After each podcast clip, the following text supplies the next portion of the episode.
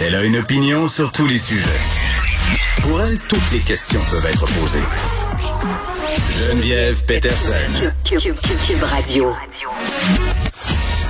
Salut tout le monde, bienvenue à l'émission. On aura ce point de presse aux alentours de 14 heures. François Legault qui devrait annoncer la prochaine euh, étape de déconfinement. Mais ben, les prochaines étapes, parce qu'évidemment, il n'y en aura pas qu'une seule. C'était dans les cartons déjà de parler de rouverture euh, des salles à manger. Là, deux dates qui étaient, si on veut, au calendrier, euh, 31 janvier et 8 février. Pourquoi 8 février? Ben, parce qu'on voulait laisser bénéficier peut-être aux restaurateurs d'une période de grâce au niveau des aides, là, la première semaine du mois, donc Mais bon, euh, semblerait-il qu'on aura droit à la rouverture des salles à manger, des restaurants dès le 31 janvier.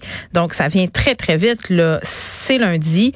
On sait que beaucoup de restaurateurs décident de garder leur établissement fermé les lundis, euh, mais tout de même, ça laisse peu de temps pour se préparer. Je suis certaine qu'on reçoit ça quand même avec joie dans le milieu, mais il faut se revirer de bar, faut appeler les fournisseurs, faut être prêt à recevoir les gens. C'est tenté que ce matin, je prenais un petit peu la température de l'eau. J'ai texté quelques amis restaurateurs qui me disaient, ben nous, on va attendre un petit peu de trois jours justement là pour voir qui est là, qui est pas là, qu'est-ce que qu'est-ce que c'est possible d'avoir au niveau justement des denrées. Il faut rappeler les fournisseurs. Février aussi, fin janvier, c'est une période assez calme en restauration.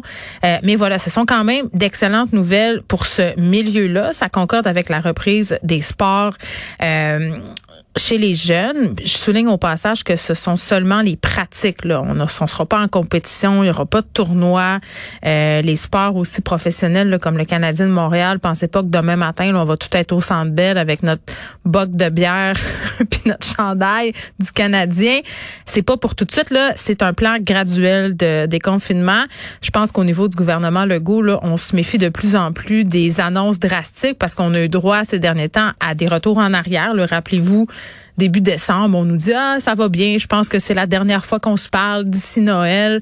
Et pas d'ail, on a eu droit à des points de presse d'urgence, un du premier ministre en particulier à la fin de l'année, juste à la veille du jour de l'an. Donc je pense qu'au niveau euh, de la CAC, on a perdu des plumes dans les sondages suite à tout ça. Et là, on désire peut-être être plus prudent dans nos annonces, euh, peut-être plus transparent aussi. J'ai hâte de voir ce qu'ils vont nous dire aux alentours de 14 heures, comment ils vont nous expliquer leur prise de décision, parce que la raison pour laquelle on en vient à avancer cette date-là du 31 janvier, c'est à cause de la tendance à la baisse qui se maintient euh, au niveau des soins intensifs.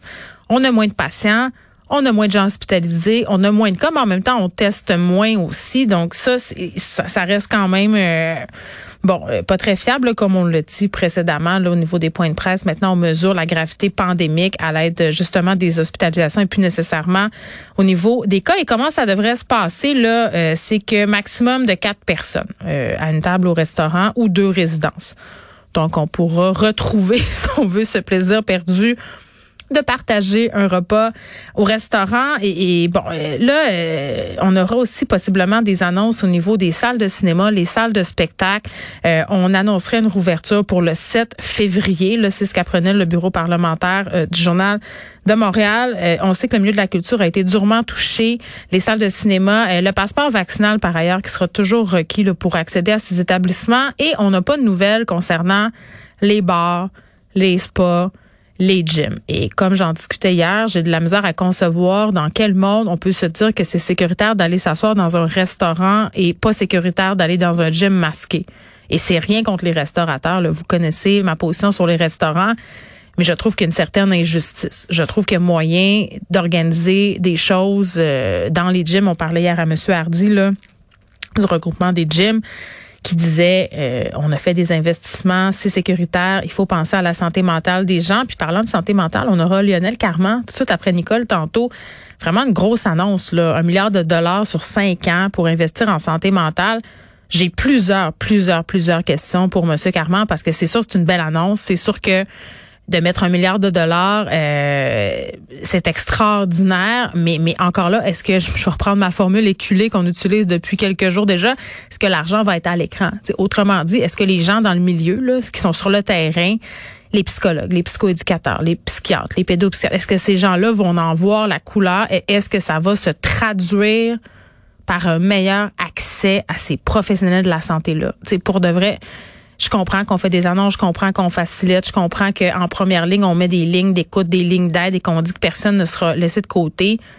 Mais c'est drôle, hein? Moi, quand je parle aux gens à qui ça arrive dans la vraie vie, là, euh, c'est très, très, très difficile d'avoir accès à des soins en santé mentale, à moins d'être vraiment, vraiment très, très en détresse. Et même encore là, euh, il y a des gens qui tombent entre les craques du tapis. Donc, beaucoup de questions pour Monsieur Carman, qui sera là dans quelques instants après Nicole Gibault.